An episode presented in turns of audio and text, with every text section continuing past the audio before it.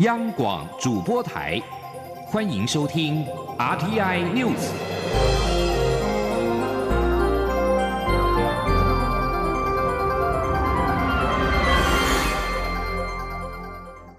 听众朋友您好，欢迎收听这节央广主播台提供给您的 RTI News，我是张顺祥。立法院的临时会院会二十一号继续的挑灯夜战，处理国民参与刑事审判法草案等案。对于如何认定被告有罪的关键条文，经过二读表决，规定是以包含国民法官以及法官一共是九位，双方的意见在内，达到三分之二以上的同意来决定。此外，关于科刑事项的评议。即要判被告多久的刑期？二读通过的条文规定，已包含国民法官以及法官双方意见在内，过半数的意见决定。不过，死刑的科处必须要包含国民法官以及法官双方意见在内，达三分之二以上同意。截至到今天二十二号的凌晨一点左右，主角讨论到第八十三条条文完成。而依照各条文的立委发言跟表决所需要的时间，有望在清晨六七点前后二读通过国民法官法的全部条文，力拼在今天中午以前能够完成三读。记者刘玉秋的报道。立法院会二十一号持续审查国民法官法草案，但朝野各党主张严重分歧，全案一百一十三条条文逐条发言、逐条表决，甚至挑灯夜战的情况下，尽管表决了近二十个小时，只逐条讨论了六十多条条文，还有近一半的条文尚未处理，审议速度相当缓慢。为了赶在二十二号立法院临时会落幕前完成三读，院会通过民进党团的提案，二十一号延长开会时。先到全部议干处理完竣，也就是院会将不断电表决大战，力拼国民法官法过关。民进党团书记长钟嘉宾表示，延长开会时间是为了让立法院会主席无后顾之忧，力拼法案顺利完成审议，但仍能依照审查状况随时裁定休息。到后来，如果说我们我们有有因为对于那个表决时间，如果那个拿掉那个限制拿掉的话。那剩下的休息就由完全由主席来裁定了。就是我们讲不断电表决，主席一样可以到一点、两点或三点。他是情况宣布休息。在马拉松式的表决大战下，目前以二读通过的条文包括确定法案名称为《国民法官法》，而进行国民参与审判的案件由法官三人及国民法官六人共同组成国民法官法庭，共同进行审判。而年满二十三岁且在地方法院管辖区域内继续居住四个月以上的中华民国国民，有被选任为国民法官、被为国民法官的资格。另外，国民法官。的选任明定为不公开，且法院得随时依职权或检察官辩论人之申请，对到庭的国民法官进行询问。且国民法官法庭的适用案件范围定为，除了少年刑事案件及犯毒品危害防治条例的案件外，经检察官提起公诉且由地方法院管辖的第一审案件，包括所犯罪轻本刑为十年以上有期徒刑之罪或故意犯罪，因而发生死亡结果者，应行国民参与审判。中央广播电台记者刘秋采访报道。中华邮政公司二十一号举行防疫邮票发行典礼，行政院长苏贞昌特别率领防疫国家队当中的政府一级官员出席，肯定两张小小的邮票，却彰显出全体国人的防疫成果，让台湾成为彭博社评比七十五个国家经济体当中最安全的地方。央广记者吴丽君的采访报道。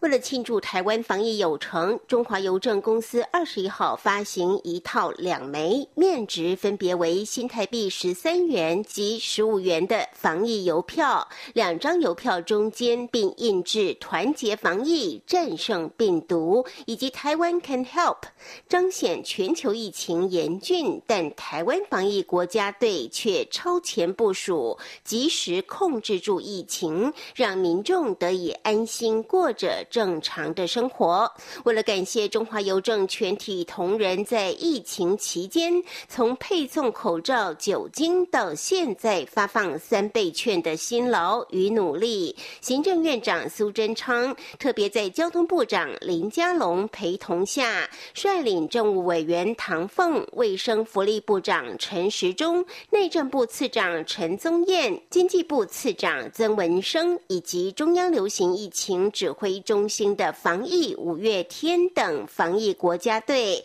前往邮政博物馆参加防疫邮票发行典礼。苏贞昌强调，邮票就是国家的名片，两张小小的防疫邮票，却彰显出全体国人的防疫成果，也让台湾成为彭博社评比七十五个国家经济体中最安全的地方。他说：“当全世界已经一千三百多万人确诊，超过六十万人死亡的此时此刻，全世界都在锁国封城、不能出家门的此时此刻，台湾却能大家聚集在一起发行邮票。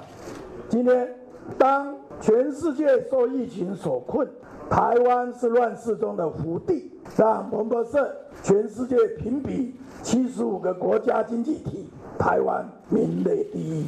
交通部长林佳龙也指出，半年前的今天，武汉封城震撼全世界，台湾紧邻中国，却能免于疫情扩散。交通部身为防疫国家队成员，将继续坚守岗位。他也感谢中华邮政继续配合政府发放三倍券，截至二十一号下午三点，已高达四百七十万人领券。专我们电台记者吴丽君在台北采访报道。中央流行疫情指挥中心的指挥官陈时中表示，短期内不会开放边境，除非等疫情趋缓或者是疫苗问世。对此，苏贞昌二十一号表示，国境风险要严格的管理，不能够轻易的放松。如果贸然的开放，会冲击到台湾，所以指挥中心的严谨有其必要。至于未来要怎么开放，则由指挥中心专业的判断。他也呼吁民众要多体谅。另外，振兴三倍券上路，关于三倍券使用或者是对领的谣言四处流窜。苏贞昌表示，三倍券二十三号才会开始对领，呼吁民众不要被假讯息迷惑。苏贞昌也表示，三倍券领售的情况顺利，各商家也纷纷的加码，各地也出现了观光的人潮，可见得是一举多得。国民党出示一份我驻印尼代表处的电文，指控总统府秘书长苏家全赎职，利用国营事业牟利。苏家全在二十一号委任律师，提出了妨碍名誉的告诉。苏家全在声明当中表示：“假的真不了，这份资料不仅年份错假，内容更是恶意的捏造，因此只能够透过司法让事实呈现。”国民党在二十号拿出一份我驻印尼代表处在二零一七年回报外交部的密件电文，指控当时的立法院长，也就是现在总统府的秘书长苏家全，以及民进党立委苏正清。曾在二零一七年透过国营事业拜访印尼，以谋取私利。总统府跟苏家全都痛斥是子虚乌有、恶意的抹黑。苏家全并在二十一号委任律师前往到台北地检署来提告。国民党质疑总统府秘书长苏家全跟立委苏正清图利，要求外交部要公布电报一事。外交部发言人欧江安回应表示。国家的公文书不是政治斗争的工具，外交部不会基于任何政治人物、政党或者是媒体的压力而对外公布国家的文书。记者王兆坤的报道：国民党二十号以外交部密件电文质疑时任立法院长的总统府秘书长苏家全及民进党立委苏振清绕过外交部前往印尼图取私利。二十一号进一步引述媒体报道指出，电文为真。要求外交部公布内容。外交部发言人欧江安表示，国家的公文书不是拿来作为政治斗争的工具，这不是国家公文书存在的意义。公家单位的内部文件是言析意见，需要经过考量、讨论与跨部会研商。因此，对于建诸于外的文件，不会评论对错，也不会证实真伪。欧江安说：“将相关的国家的公文书流出去，这样子的一个作为，我们不认同，我们也不鼓励这样的一个行为。外交部我们不会基于任何政治人物、政党或是媒体的压力来公布国家的文书。国家的文书的一个存在的意义，不是拿来作为政治斗争的工具。”侯江安再次说明，经外交部清查。苏家全在二零一六年九月以私人身份低调访问印尼。由于该次访问并非官方行程，而是与当地侨界联系情谊，驻印尼代表处当时仅基于礼遇立法院长而前往接机，但考量行政中立原则，并未参与访团接待或提供其他协助。此外，苏家全及苏振清在二零一七年没有赴访印尼记录，相关报道与事实不符。中央广播电台记者王兆坤台北采访报道：国民党指控总统府秘书长苏家全跟民进党立委苏振清和国营事业主管到印尼私下会晤高层图利。行政院长苏贞昌二十一号表示，国营事业如要投资，都需要编列预算跟计划，而且要经过立法院的审查同意，整套的程序行之有年。他表示，如果真有此事，会依法侦办；如果没有，也不应该冤枉人家。继续关注的是高雄市长补选选情升温，蔡英文总统第三场的社群之夜特地移师在八月一号高雄举行，为民进党候选人陈其迈辅选，全力的争取年轻人选票。国民党候选人李梅珍阵营也持续跟高雄市前市长韩国瑜联系，安排站台时间，希望能够展现国民党大团结的气势。他们也都同声呼吁支持者一定要出来投票。央广记者刘品希报道。高雄市长补选进入冲刺阶段，蓝绿积极催票，纷纷请出大咖助选。民进党候选人陈其迈二十一号受访时表示，身兼党主席的蔡英文总统在七月十九号下令全国党公职都要动起来辅选。蔡总统八月一号也将南下高雄，与他共同举办社群之夜，为他助选，希望能够拉高投票率。因为我们还是最担心很多。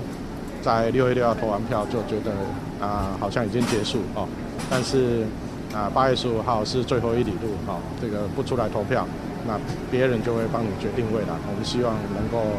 啊高雄一个新的开始，所以要选择一个有经验新的市长。国民党候选人李梅珍受访时被问及是否已经敲定高雄市前市长韩国瑜站台的时间，李梅珍说：“选战时间非常急迫，他们还在持续联络。最后希望能够让大家看到国民党上下一心的大团结气势。”他并呼吁大家不要放弃，也不要失落。六月六号没有出来投票的人，八月十五号一定要约家人一起出来投票。我们是都按照我们。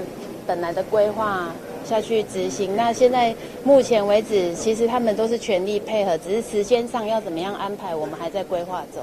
民进党候选人吴益政二十一号接受 Pop Radio 广播节目专访时，则是左打李梅珍，右批陈其迈。吴益政表示，国民党派出李梅珍是害了李梅珍与国民党。越级打怪，破露李梅珍公共政策理解薄弱。就算韩国瑜帮李梅珍站台，也无法改变选情。他也批评陈其迈近来频频以爱猫陈小米助选，但这并非选战主轴。希望陈其迈能够聚焦在高雄低薪负债的问题。央广记者刘品熙的采访报道。港媒报道，香港政治跟内地事务局证实，两名香港派遣人员的居留签证不获台方的批准，相关人员在较早前已经返回香港工作。这是台湾方面对于港区国安法影响所提出的反制措施。《星岛日报》等媒体报道，政治及内地事务局表示，香港经济贸易文化办事处一直致力促进香港跟台湾在经济、贸易和文化等领域的往来和交流。有关工作仍然是继续，暂时没有受到严重影响。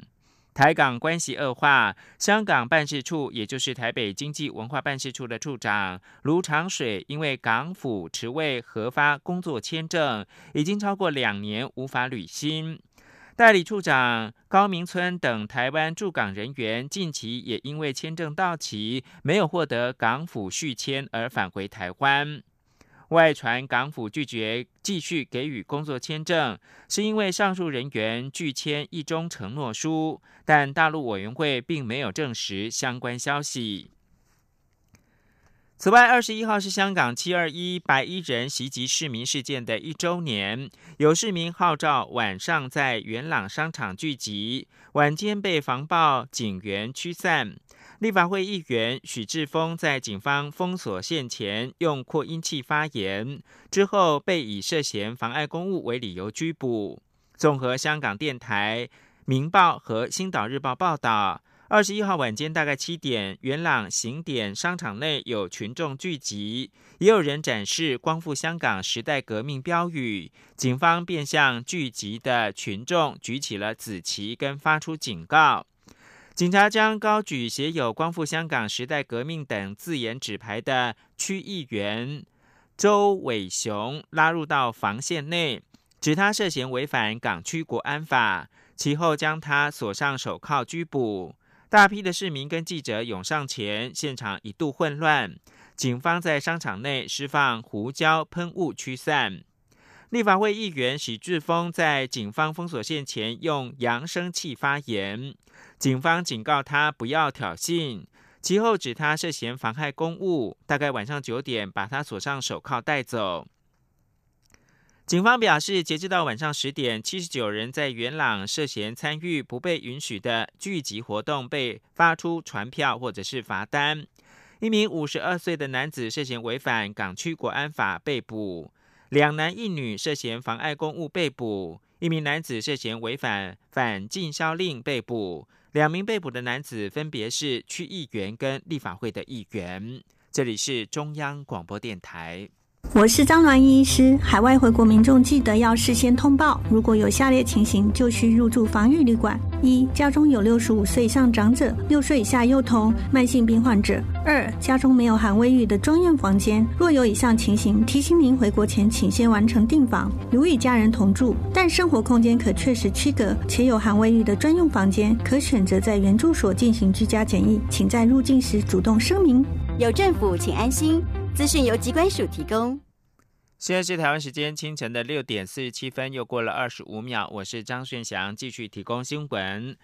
公共电视发布声明，将筹设国际影音平台，希望在后疫情时代有更多的国家看见台湾。文化部长李永德二十一号也证实，该平台将在二零二一年正式上线，未来每年的预算大概新台币十亿。但是相关人士的编制跟内容制作尊重公示的专业规划。记者张昭伦报道，会让国际更认识台湾。公司正积极规划发展国际数位传播计划。文化部长李永德二十一号出席一放券公开抽签活动受访时，证实确有此事。这个计划从六月开始哈，这个平台是目前分两个阶段哈。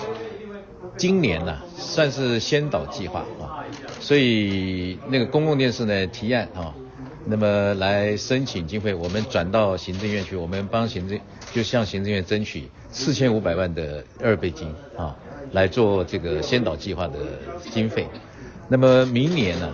那个我们是正式的这个影音平台哈，我们帮公共电视申请啊，就是做呃提出那个计划了。就影音平台计划做一个四年的公共呃建设计划，所以每一年大概十亿这样子。李永德表示，该国际影音平台是全英文网站，而非传统频道，预计二零二一年一月正式上线。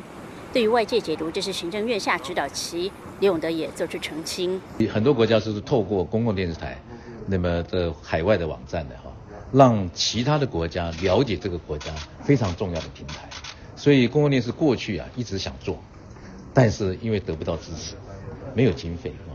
那么现在呢，社会加上就是我们防疫之后啊，在国际上呢哈，也这个得到相当的肯定嘛。这个时机呢哈，越来越成熟了。那么加上那个行政院啊跟总统都非常的支持啊，所以这个资源我们才开始启动。李永德认为，由于目前还只是先导计划，行政院都还没有核定，可能公司还没有跟董事们讨论，这是公司内部和董事会沟通问题。文化部的立场是看公司提出来的计划，再向行政院争取。但未来国际影音平台相关内容制作、人事编制，都会尊重公司专业决定。外传府院指定现任文化总会副会长张春南担任下届公广集团董事长。李永德则说，并非事实，强调公司董事长并不是政府指定就可以当，而是由董事们选出。过去也曾有政府指定，但最后翻盘的例子，因此没有政府黑手介入的问题。中国电台记者张超伦台北采访报道。此外，文化部的易放券抽签结果在二十一号揭晓，超过三百万完成登记的民众当中，身份证字号末码是零三四五。七八九中签，总计是两百一十万七千八百八十三个人幸运的拿到易放券。文化部陆续是以 App 推播以及手机简讯通知中奖者。不过，下午陆续有网友表示没有收到简讯，无法验证。文化部则是回应，今天也就是二十二号中午十二点以前，可以让民众收到验证码简讯。台湾目前尽管已经脱离了 COVID-19 疫情，但是上半年受疫情冲击，台湾茶叶外销也跟着受到影响。上半年跟去年同期比较，减少近三成。另外，农委会茶改厂二十一号公布台湾特色茶的六大风味轮全员到齐。将台湾所代表的茶类，透过风味轮浅显易懂的分类，让国内外的消费者可以轻松了解台湾所代表的茶类。记者郑祥云、陈林信宏报道。农委会茶叶改良厂历经三年的时间，将台湾特色茶类分为六大种类，并建立完整的风味轮。这六大种类分别为台湾绿茶、清香型条形包种茶、清香型球形乌龙茶。倍香型球形乌龙茶、东方美人茶及台湾红茶，且透过风味轮的简洁归纳，消费者可以轻松辨识出台湾茶叶风味。举例来说，绿茶以清香为主，包种茶以花香为主，清香型球形乌龙茶以花香甜香为主，而口感则比包种茶更为饱满醇厚。至于倍香型球形乌龙茶以倍香为主。东方美人茶则富有蜜香及熟果香，红茶则具有果香及甜香。消费者可以依据自己喜好的风味，选择不同种类的台湾特色茶。茶改厂厂长苏宗正说。以往我们在盖在做相关的一个比赛茶或者是啊相关竞赛茶的时候，都是由评审来做相关的这些啊茶类的一个描述。那他们的描述会有比较专家性的一个语汇，可能没有办法跟消费者的这些啊平常生活化的一些啊语汇能够做一个沟通。所以我们就以这一个啊风味轮的一个方式，那把这个我们全呃茶改厂的二十五位。呃，等于是感官的这些品评的专家，把它做一个集合。茶改厂也指出，台湾茶每年出口约一万公吨，不过今年受到肺炎疫情影响，对中国出口受阻，年减约二到三成。还好国内消费者补足缺口，让今年台湾茶叶销售受到的冲击有限。苏宗正说。以目前的一个行销，国内并没有受到疫情的一个影响，反而是有部分茶区，呃，反而卖得还不错。因为呃，之前这个茶大家知道有一些保健的一些呃效果，所以有很多人反而是多买了台湾的茶。茶开厂也透露，在台湾国内疫情趋缓下，下半年将举办一系列的台湾茶行销活动，而透过完整的台湾特色茶风味轮，茶农和茶商与消费者沟通也将更为简洁方便。茶开厂也预计年底推出茶风味轮的日语和英语版本，让国外消费者也能一起沉浸台湾茶的各式风味。中央广播电台记者郑祥云、陈林信宏采访报道。随着后疫情时代展开防疫艺文新生活，明华园的总团将在九月十九到二十在国家戏剧院推出年度新作《昆生平卷》，以台湾民间家喻户晓的故事为基底，上演一场神鬼大战超现实的演出。央广记者江昭伦报道。明华园总团擅长以大型且华丽排场特色演绎神仙戏。今年的年度作品《昆生平卷》同样出自国家文艺奖剧作家陈胜国之手，改编自五府千岁与金南宫的民间经典故事，看五府千岁和万善爷金南宫如何因为争执庙地香火上演一场大决斗。全剧由明华园总团台柱孙翠凤、歌仔戏第一丑角陈胜在、当家小旦郑雅生领衔主演，总团青年军陈昭廷饰演金南宫，和资深前辈演员同台表演技。善于旦角的陈昭廷，为了扮演殷娜公，必须将女性的身体和心智、唱腔随着角色调整成十一岁的小男孩姿态，来诠释这个有勇无惧的小神仙。为此，他下足不少功夫准备。其他如陈子豪、李玉珍、吴敏娜、王杰林等青年演员几名华园艺术家族都将总动员投入演出。孙翠峰说：“明华园创团以来，即强调创新和传统兼具，但如何把一个民间已经熟悉的故事在舞台上创新呈现，是不小的挑战。”孙翠峰说：“你在手机上 Google 到的，绝对不是我们演出来的。如果我们跟 Google 里面看到一模一样的话，我们总监就会叫我们退钱退钱。所以，我们一定要把最好的作品。”创新的跟传统的同步在走，这是明华园一直以来九十一年完全没有间断的一个目标。明华园总团团长陈胜谷表示，昆山平卷维持明华园惯有不以展现神机为主的神仙戏叙事风格，将重点放在神仙们努力修炼得到的过程，给予世人为人处事的启发。在疫情解封后，欢迎戏迷重返剧场来看戏，绝对值回票价。中国电台记者张超伦台北采访报道。据报道，中国在西沙群岛的永兴岛至少部署了八架战斗机。中国外交部发言人汪文斌二十一号在例行记者会上并没有正面的证实，但是表示呢，中国在自己的领土上面开展国防建设，这是主权范围内的事。美国国务卿蓬佩奥十三号发表声明，认同四年前的南海仲裁结果，认定北京的南海相关主张完全非法。此后，外媒报道，从十五号的卫星照片来看的话，永兴岛上面出现了战斗机，认为这可能是中方有意发出的讯息。而美国国务卿蓬佩奥二十一号鼓励其他国家挺身来对抗中国共产党，并说中国领导阶层是个威胁。他也恭喜英国决定要排除中国电信业者华为参与五 G 的网络建设。蓬佩奥拜会英国首相强生和内阁大臣之后，对于英国决定要封杀华为，表示英国做了好的决定。他又说呢，美国希望确保属于美国人的个人资讯不要落在中国共产党的手里。日本防卫省二十一号表示，海上自卫队神盾舰竹柄号一名男性的自卫队员确诊二零一九冠状病毒疾病。祖炳号约定二十三号出国参与在夏威夷周边举行的环太平洋军事演习的行程推迟，这是日本自卫队的舰艇首度有自卫队员染疫。环太平洋军事演习是两年举行一次的多国联合演训，今年预定八月十七到三十一号举行。日本海上自卫队在一九八零年开始参加环太平洋军事演习，这是军事交流场合。这一次基于防疫的需要，船舰虽然到夏威夷来靠岸，但是人员不上岸，仅在海上进行演练。美国二十一号公布法院的文件显示，美国司法部已经起诉两名中国的公民，因为两人对于国防的承包商，俗称武汉肺炎的二零一九冠状病毒疾病的研究人员，以及全球其他公司发动骇客攻击。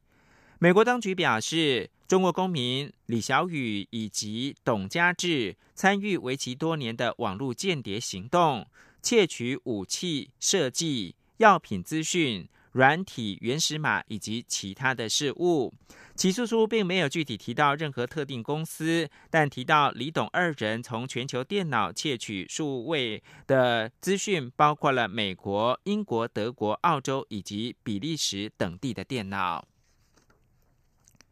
最后看到的是，美国各郡的统计资料显示，加州二零一九冠状病毒疾病的确诊病例数已经突破四十万大关，成为自纽约州之后第二个达到这个病例数的州。加州是美国人口最多的州，目前累积确诊病例四十万一百六十六例，未来可能会超越纽约州的总病例数。新闻由张顺祥编辑播报。